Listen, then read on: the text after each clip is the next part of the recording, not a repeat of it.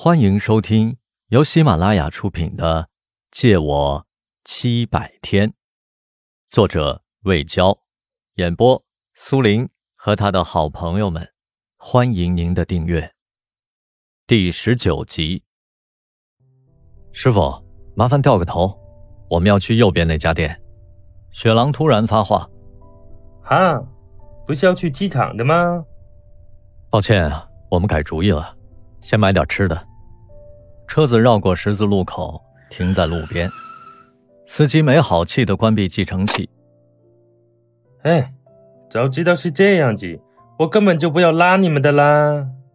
雪狼给了他五元小费，拉着一头雾水的如燕下了车，穿过马路，来到一家榴莲专卖店。门口的摊位堆满了大大小小的刺儿球，多达七八个品种，有的大如西瓜。有的形似葫芦，有的小巧结实。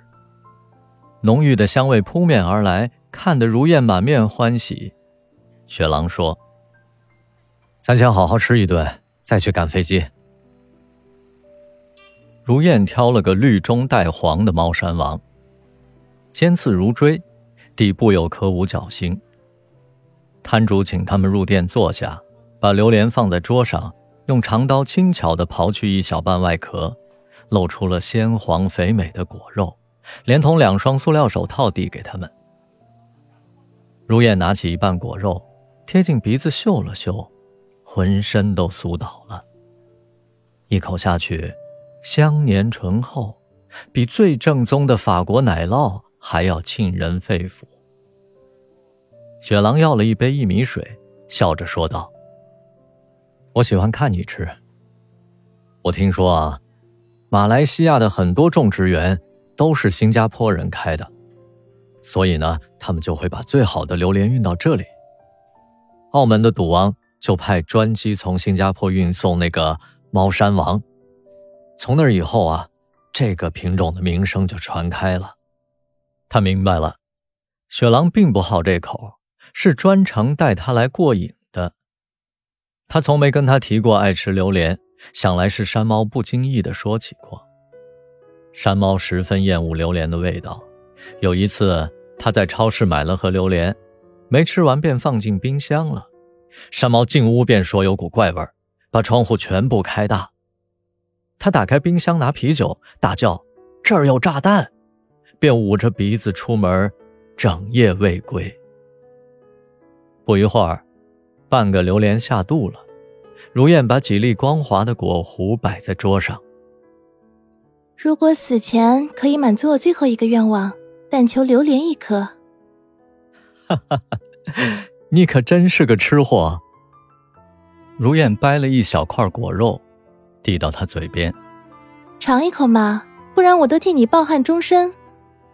雪狼拗不过他，皱眉吃了一块，神色渐渐舒爽起来。嗯，甜而不腻，后味清苦，唇齿留香。看不出啊，这个小小的果实，口感会这么丰富。品榴莲如品人生。如燕说着，还要喂他，他挥手道：“呃，不不不，我够了，我要慢慢克服这个心理障碍。”其实很多人都没吃过榴莲。但闻它的味道就拒之千里，却不知错过了绝佳美味。你已经勇敢的克服了偏见，山猫是断然不肯尝试的。他呀，他是个爱憎分明的人。你真的相信他死了吗？我总觉得他太强大了，不会就这样消失的。他走的太突然了。我都没个机会跟他把话说清楚。如果他现在站到我的面前，我会毫不犹豫的告诉他我爱的是谁。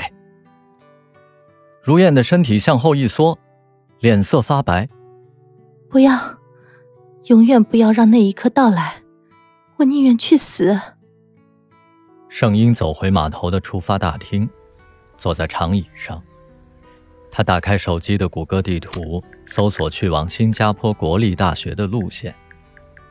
从东到西要二十八公里，在这个弹丸之地，也算是很远了。他正思忖着坐公交车还是转乘地铁，突然肩上给人拍了一把。